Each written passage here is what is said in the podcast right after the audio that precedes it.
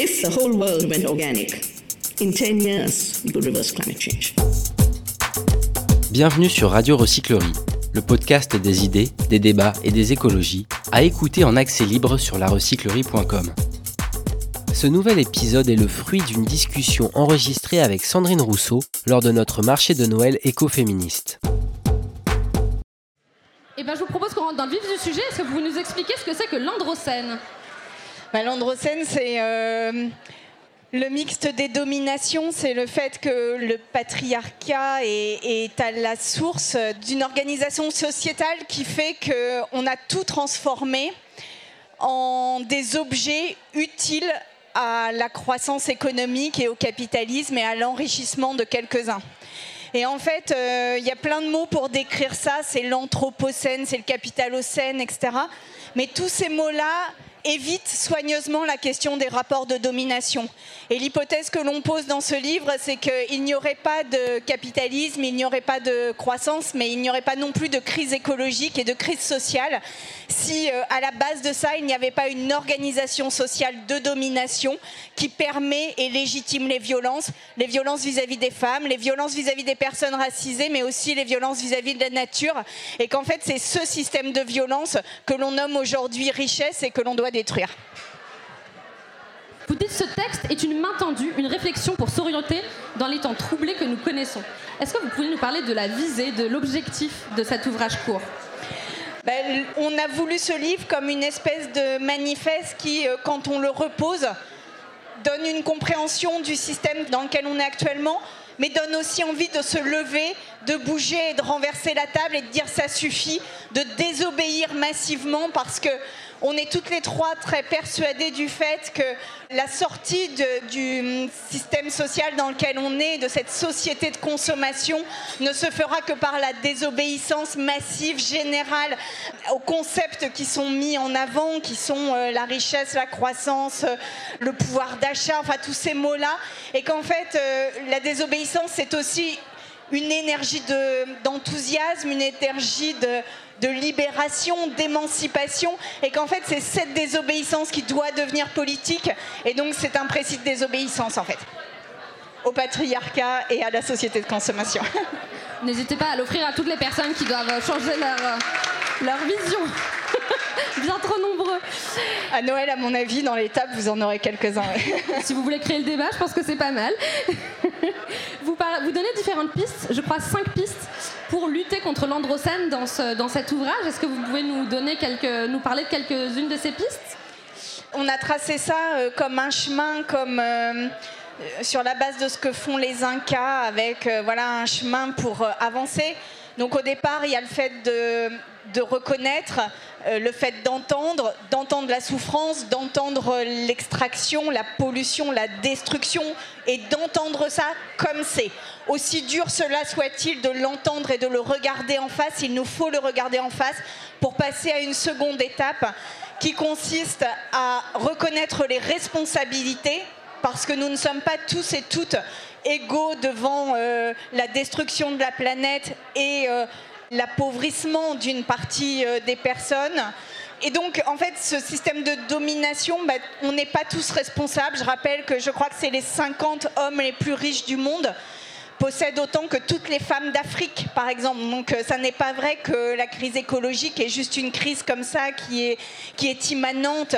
C'est une crise de domination. En fait, la crise écologique est une crise de domination. Donc, reconnaître les responsabilités, c'est avancer. Après, il nous faut trouver la voie de la réconciliation. Et pour cela, eh bien, il faut poser les, responsabilités, mais il faut aussi trouver des moyens un peu sans doute euh, comme l'ont fait euh, des pays qui ont connu euh, des régimes extrêmement totalitaires, type l'Afrique du Sud avec l'apartheid, etc il y a un travail à faire sur comment on se réconcilie. Parce que moi, moi par exemple, je suis pas complètement prête aujourd'hui à me réconcilier avec Elon Musk. Vous voyez, enfin, je pense que vu ce qu'il fait, donc il y a une reconnaissance de responsabilité, il y a une justice. Puis à un moment donné, il y aura le moment de la conciliation.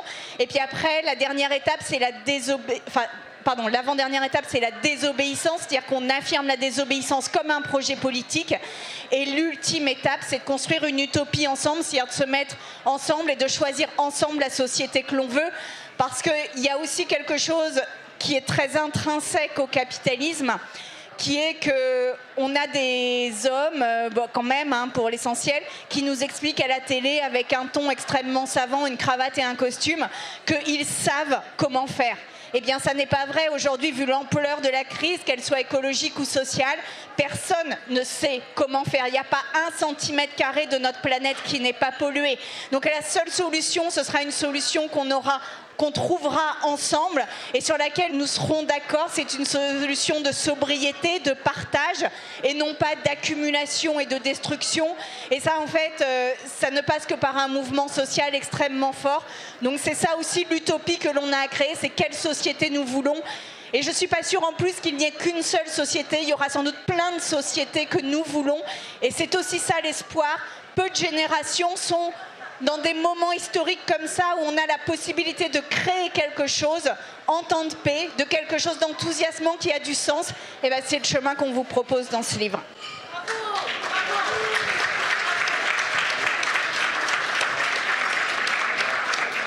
Est-ce que vous pouvez nous en dire un peu plus sur l'utopie à laquelle vous aspirez? Je sais que votre, euh, bah, la co-autrice, Madame Roudot, a beaucoup travaillé aussi sur les utopies. Est-ce que vous pouvez nous décrire un peu ce monde fabuleux pour qu'on puisse rêver euh l'utopie par essence, elle doit être euh, imaginée et créée, donc elle n'est pas encore formalisée. Mais l'idée, c'est que euh, on travaille à une société qui a du sens et où chacun a sa place dans cette société. Une société évidemment d'égalité, une société évidemment sans domination, mais aussi une société sans prédation. Donc ça veut dire que euh, oui, on a moins de ressources, on utilise moins de ressources, mais on les utilise bien et on les partage. Ça veut dire qu'on s'appuie sur les compétences de chacun et chacune. Ça veut dire qu'on imagine une société avec une démocratie qui ne soit pas une démocratie centralisée comme on l'a actuellement, où euh, un chef d'État décide de tout. En fait, c'est une, utopie. Euh, moi, je pense qu'il faut vraiment beaucoup retourner vers les utopistes socialistes du 19e siècle qui avaient euh, travaillé des sociétés un peu comme ça et c'est des sociétés où on renverse complètement les systèmes de valeurs que l'on a actuellement. C'est une société du juste nécessaire et pas du superflu. C'est une société de l'essentiel, c'est une société de la reconnaissance des compétences, c'est une société d'égalité. Et en fait, moi, j'ai envie de la construire, cette société-là. Et aujourd'hui, je n'ai plus du tout envie de participer euh, au système qui nous envoie dans le mur. Donc euh, voilà, j'espère que ce livre vous donnera aussi envie d'y réfléchir. On n'a pas toutes les solutions. En tous les cas, il y a une lumière au bout du tunnel et ça n'est pas un camion qui vient en face, c'est juste nos utopies réalisées. Merci beaucoup, en effet, ça fait rêver. J'aimerais revenir sur une phrase qui m'a beaucoup bouleversée. Vous indiquez en effet qu'on a besoin d'une révolution. Je pense que MeToo contribue à cette révolution. On va bientôt fêter les, 5 ans de MeToo. On en parle euh, toujours autant et c'est génial. Il y a d'ailleurs le film She qui vient de sortir sur, le sujet. Et vous écrivez, en, parlant de, ces mouvements, les médias ont appelé libération de la parole, ce qui est en réalité une révolution de l'écoute. Est-ce que vous pouvez nous expliquer euh, le sens de ce propos? Il est tout simple, c'est qu'on a crié tellement fort qu'ils ont été obligés de nous écouter un petit peu quand même. Alors ils nous écoutent pas encore beaucoup. Hein. Euh, je ne vais pas revenir sur l'actualité récente, c'est pas complètement simple. Mais euh, il y a quand même quelque chose qui est en train de se passer. Et pour moi, dans le monde politique, là, on est à un carrefour extrêmement important. C'est soit on se lève toutes pour dire qu'il est inadmissible d'avoir des violences et d'avoir des représentants du peuple qui sont condamnés pour ces violences conjugales. Et dans ces cas-là, je pense qu'on passe un cap dans le combat féministe. Soit on laisse euh, la part sombre gagner, j'ai envie de dire, la part masculiniste. Et là, on, s'en prend pour 10 ans. Donc en fait, j'ai envie de vous dire, c'est pas la parole d'une telle ou d'une telle, c'est vraiment euh, qu'il devienne impossible d'être condamné pour violence sur les femmes et d'être à l'Assemblée nationale en fait.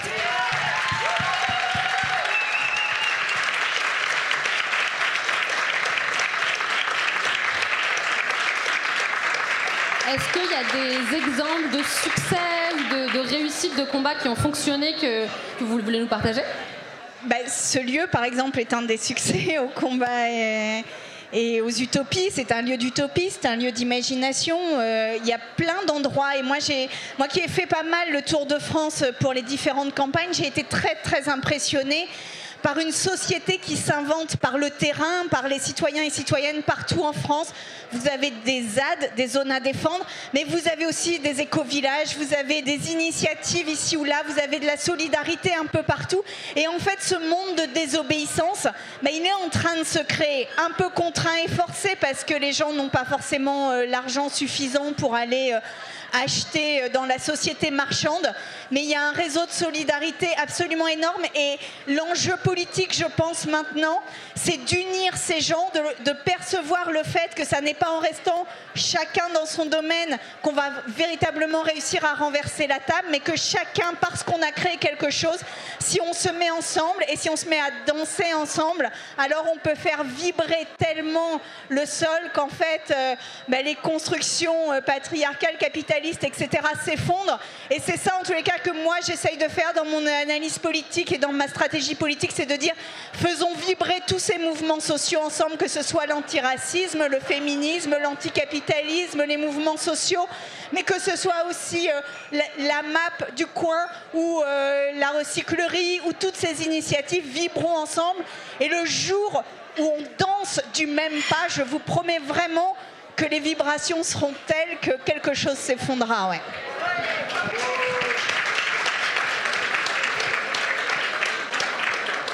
Et d'ailleurs, j'espère qu'on vibrera ensemble le 8 mars, comme l'ont proposé euh, nous toutes juste avant.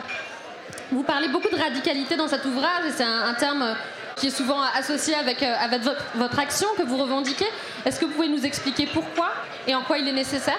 Je vais être très directe, mais un discours aujourd'hui qui ne soit pas radical est un discours de maintien du système tel qu'il est.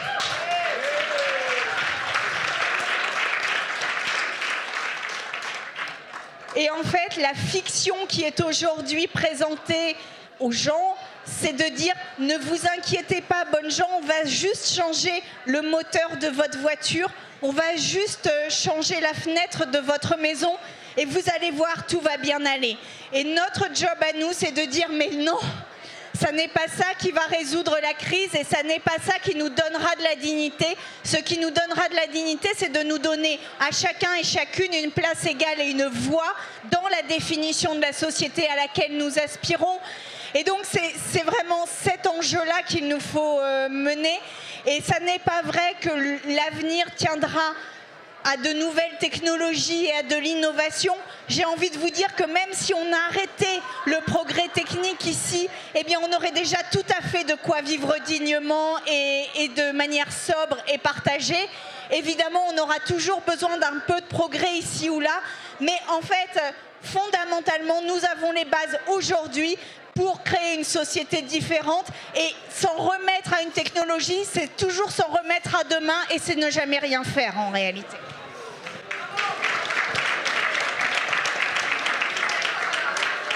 Alors, je, me suis permise de rêver, hein, vous nous avez parlé d'utopie.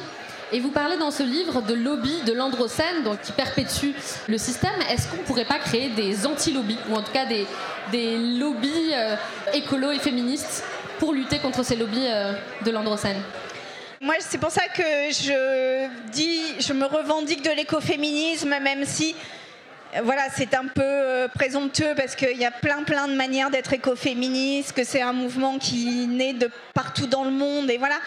Mais ce que j'aime beaucoup dans l'écoféminisme, c'est que ces femmes ont et continuent partout dans le monde à inventer une autre manière de faire politique, à inventer une autre manière de contester, de désobéir, une manière joyeuse, une manière euh, qui utilise les corps, qui utilise la sensibilité, qui revendique la sensibilité au monde.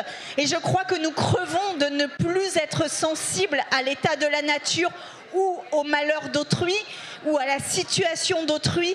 Et en fait, cette sensibilité-là qui nous, qui nous tient aux tripes, et qui parfois euh, nous fait du mal, mais que très souvent on est obligé de mettre de côté pour supporter le mode de vie dans lequel nous sommes, eh bien en fait, c'est retrouver cette sensibilité-là, c'est se réaligner Et c'est trouver l'énergie aussi pour changer le monde. Et c'est en cela que moi j'aime beaucoup les, combats écoféministes parce que précisément elles assument cette sensibilité, elles la revendiquent comme une force politique et elles l'utilisent pour changer les codes de la politique. Et vraiment aujourd'hui on en a besoin.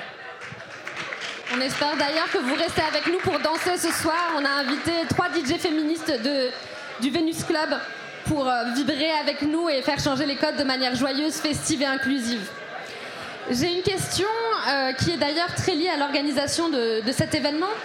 Quand on a réfléchi à euh, quels étaient nos, objectifs et pourquoi on considérait cette, cet événement est réussi ou non, alors il y avait une question d'affluence, mais il y avait aussi une question de représentativité on voulait qu'il n'y ait pas que des femmes. Et en regardant cette salle, je suis assez heureuse de voir qu'il y a aussi des hommes. Et donc ma question est assez simple. Est-ce qu'on doit compter sur les hommes pour faire la révolution à nos côtés? Pardon, c'est pas une question piège. Donc à gauche, il y a non et à droite, il y a oui. Alors moi, je pense que oui, il nous faut des hommes, mais pas des hommes qui se disent féministes, mais des hommes qui se disent alliés du féminisme des hommes qui comprennent qu'il y a une responsabilité, que quand on dit ça, c'est pas lui en tant qu'homme, mais c'est le système de domination dans lequel on est, et que ne pas dénoncer ce système de domination, c'est en être responsable et c'est être connivant avec ce système de domination. Et moi, j'en ai ras-le-bol du truc de not all men, pas tous les hommes, non, pas tous les hommes, mais à un moment donné, s'il y a 0,7% des viols qui sont condamnés, c'est qu'il y a un système d'impunité qui profite aux hommes. Et que ça, il faut le poser. Et que moi, je ne ferai pas de politique avec des gens qui ne reconnaissent pas ça. C'est-à-dire, je veux bien et j'accueille les hommes et on a besoin des hommes, mais il faut reconnaître ça. Et il faut reconnaître que 0,7% de condamnation des viols, c'est un scandale social inouï et que ça participe du fait que l'on dispose du corps des femmes comme on dispose de la nature pour une jouissance immédiate, personnelle, sans aucune euh, considération des conséquences que cela peut avoir sur autrui et que ce système-là est fini, que ce soit sur les humains ou sur les non-humains. Nous ne pouvons pas avoir une société de service qui repose sur les personnes immigrées et sur les personnes de couleur. Nous ne pouvons pas utiliser les corps des femmes pour une jouissance immédiate et une domination immédiate. Nous ne pouvons pas détruire la nature pour avoir un énième objet en plastique à mettre sur une étagère. Tout cela est terminé.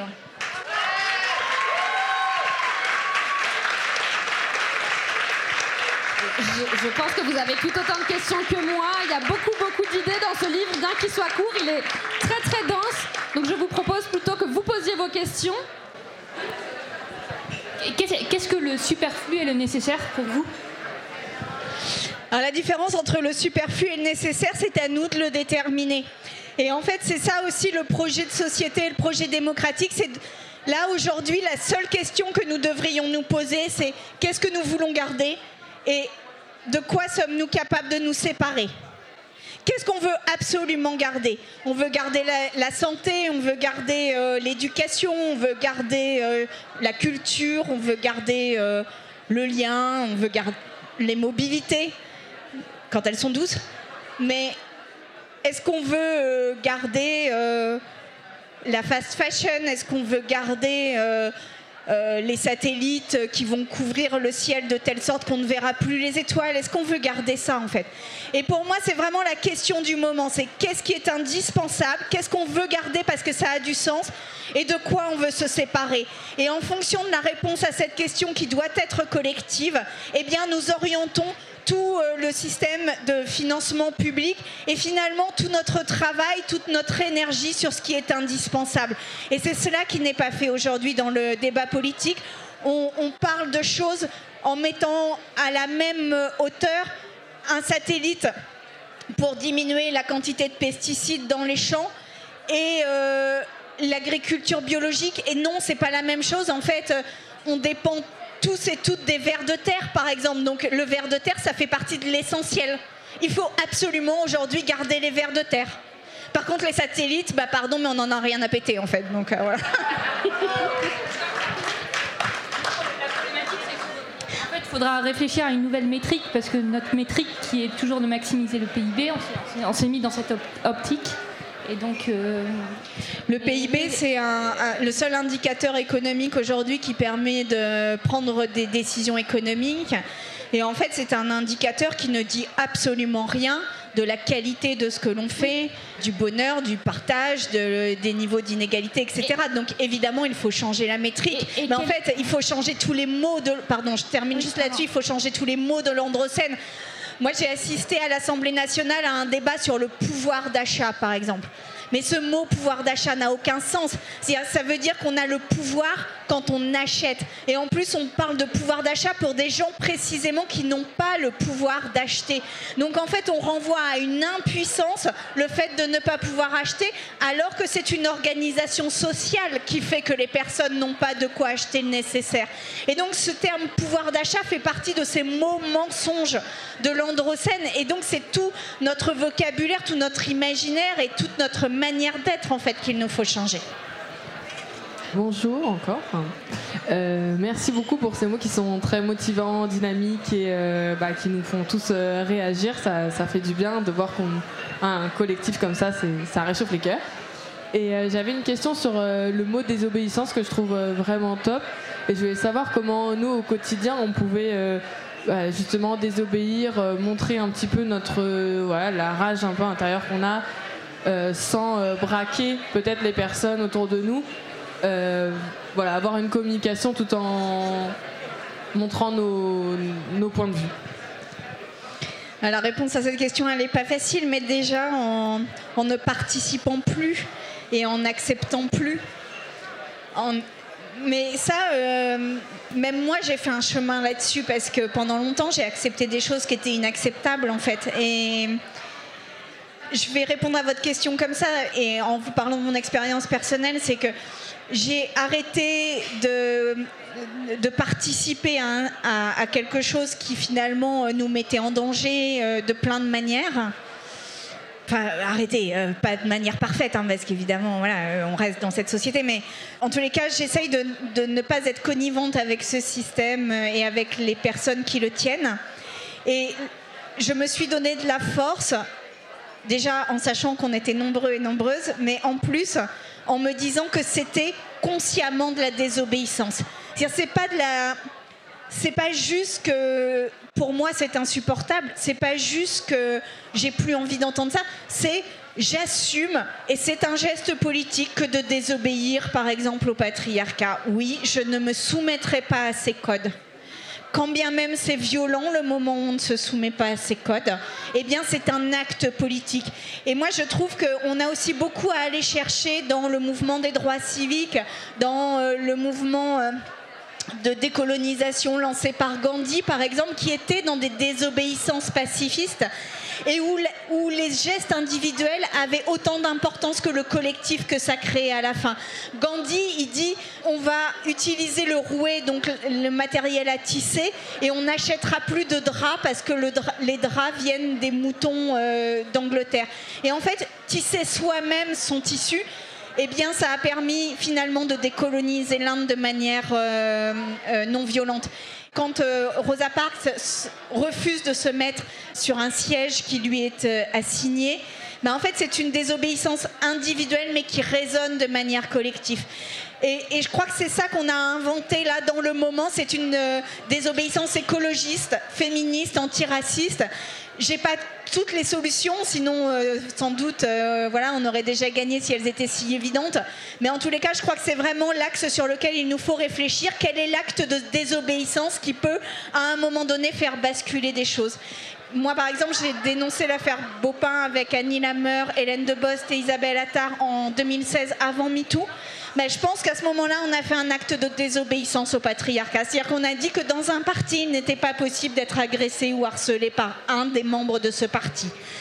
Les partis politiques ne sont pas parfaits, on le voit tous les jours, mais ce sont ces désobéissances-là qui, à la fin, créent un système. Merci. Je me demandais, dans votre utopie, quelle est votre vision de la justice, du système judiciaire? En tous les cas, la justice actuellement, et je pense que ça va faire partie des buzz qui vont peut-être sortir de cette intervention, mais la justice est quand même une justice qui sert les dominants aujourd'hui. Que l'on ne nous raconte pas que tout le monde est égal ou égaux devant la justice, ça n'est pas vrai. Ça n'est clairement pas vrai. Donc la justice dans un monde, euh, dans les utopies que nous pourrions construire, c'est déjà une justice qui ne soit pas une justice de dominants. Et donc, euh, ça nécessite aussi de revoir euh, la justice, non pas comme un lieu de, de sachants dont tout le vocabulaire, par exemple, est inaccessible à bien des citoyens et citoyennes, et de faire en sorte que la justice se rende en clairvoyance, en transparence, et avec aussi des contre-pouvoirs euh, en interne à la justice qui permettent véritablement euh, d'avoir un équilibre dans les décisions qui sont menées et qui sont portées. Aujourd'hui, je pense que vraiment euh, la justice telle qu'on la connaît, et je crois qu'on peut le dire aussi clairement que cela, est une justice de l'androcène, est une justice patriarcale.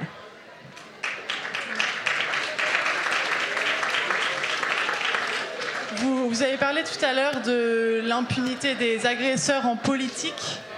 Comment on peut faire concrètement pour obliger les partis à prendre leurs responsabilités? Surtout quand c'est des partis qui se disent féministes, des partis par exemple qui ont signé l'appel à la manifestation Nous Toutes. Concrètement, qu'est-ce qu'on peut faire pour les obliger à arrêter de, ben, perpétuer l'impunité euh, dans leur parti? Euh, déjà venir en masse dans les partis. Je pense que euh, parce que je sais qu'il y a beaucoup de défiance vis-à-vis des partis, mais en fait les partis ne sont que des coquilles à l'intérieur desquelles il y a des gens et plus nous serons nombreux et nombreuses à l'intérieur des partis politiques à lutter pour le droit des femmes et à lutter pour une écologie euh, radicale, plus nous aurons des chances euh, d'obtenir les choses. Et puis je pense qu'il y a aussi quelque chose de l'ordre du de la honte, quoi. C'est-à-dire qu'il faut que les dirigeants politiques qui euh, organisent l'impunité aient honte de le faire et doivent rendre des comptes de cette impunité.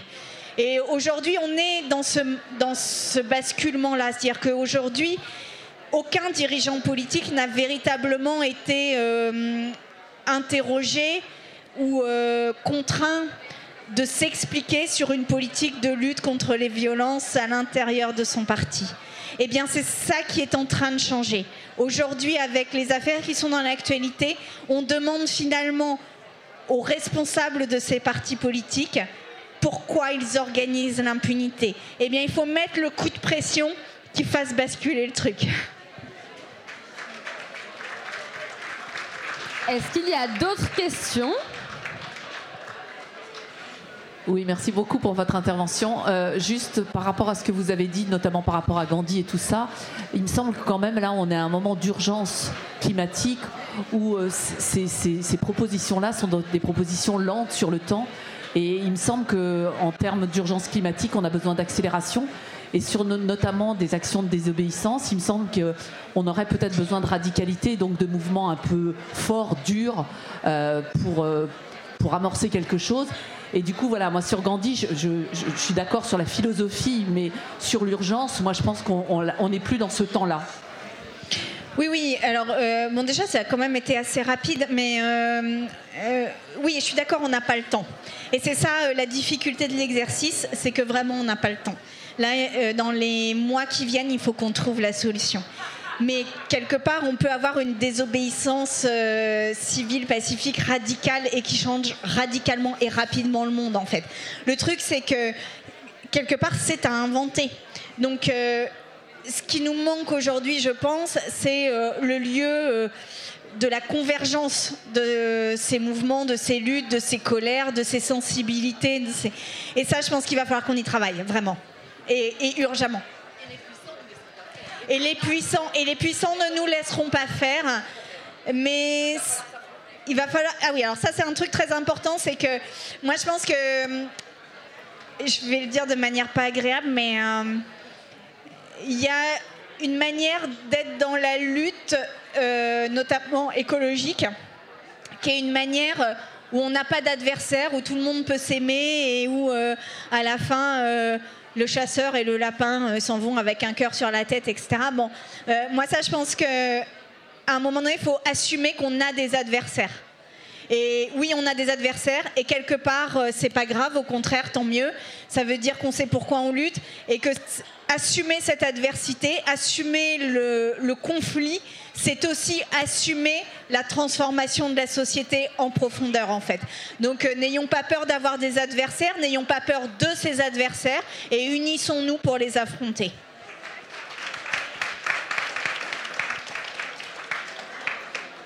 On a encore le temps pour deux petites questions. En attendant la question, il y a un truc dont on n'a pas parlé et qui est très présent dans le livre et qui me tient beaucoup à cœur. C'est la question de remettre des émotions dans la politique. Parce qu'en fait, euh, la politique raisonnable, celle qui est jugée raisonnable, est une politique qui est une politique gestionnaire, en fait, où on manie des chiffres, où on manie des tableaux, où on manie des stratégies, mais plus d'émotions. Et en fait, on a laissé l'émotion dans le champ politique à l'extrême droite, et c'est la pire des émotions, c'est la haine. Et je crois que nous avons aussi un chemin et un projet politique qui consiste à remettre nos émotions à nous dans le débat politique. Et oui, être en colère, oui, être joyeux et joyeuse, oui, euh, être euh, sensible, être en empathie, être euh, content, toutes ces émotions-là, pleurer, sont des émotions politiques. Et en fait, euh, ça on le dit aussi dans le livre, c'est qu'on ne donnera de la chair et de la substance à la politique, de l'épaisseur à la politique, que si elle est remplie des émotions que nous avons tous et toutes. Et donc c'est une forme de réhabilitation aussi des émotions dans le débat public.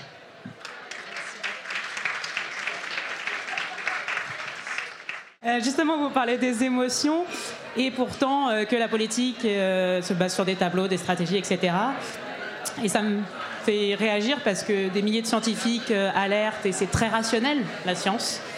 Et donc, comment on fait émotion versus rationalité de la science et une certaine défiance qu'on peut voir aujourd'hui par rapport à des constats scientifiques qui sont juste des constats?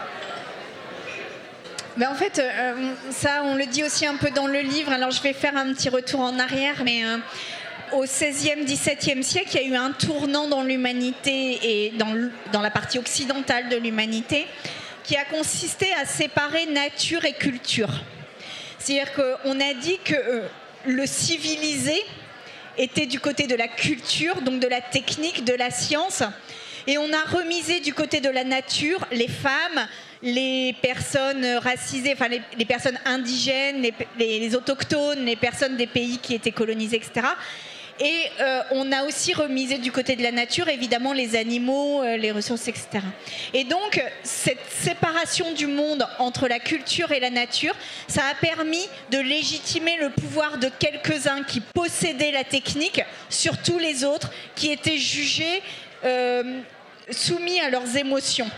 C'est-à-dire que les femmes étaient soumises à leurs émotions, les, personnes euh, des pays colonisés, les esclaves étaient soumis à leurs émotions. Et euh, la nature, les animaux euh, étaient aussi euh, bah, du côté d'une irrationalité, d'un instinct, mais pas du tout d'une organisation, d'une intelligence, etc.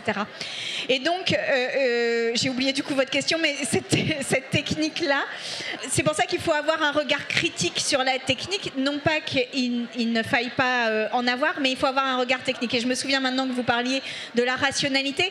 Et donc, la rationalité, ça a été un moyen des dominants de nous interdire de ressentir ou de rendre, de, transformer nos ressentis en des maladies. Moi, j'ai toujours été épatée par le nombre de femmes qui légitimement ont une colère contre les violences qu'elles ont subies.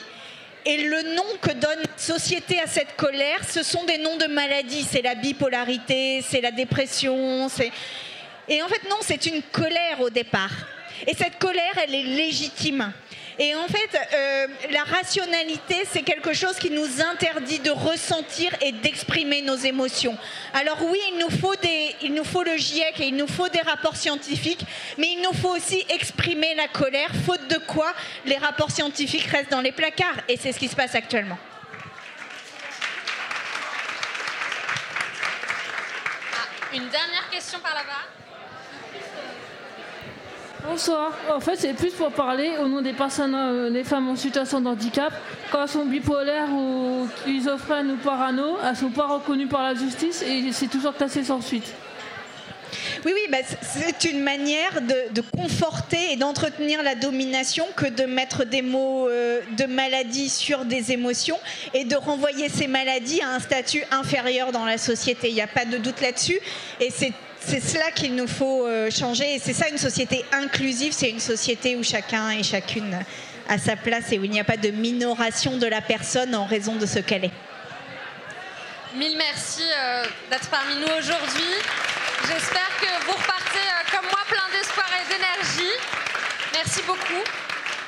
Et Sandrine va pouvoir dédicacer son livre dans le corner juste là-bas. Donc s'il vous reste encore des cadeaux à acheter, n'hésitez pas pour Noël ou pour la suite, ce sera très utile. Et si vous avez des tontons un peu pénibles à table, bah, offrez-leur.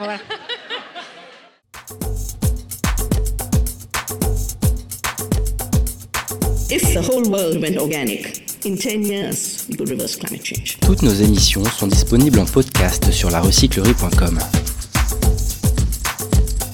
Est-ce que si moi je fais un truc tout seul, ça sert à quelque chose?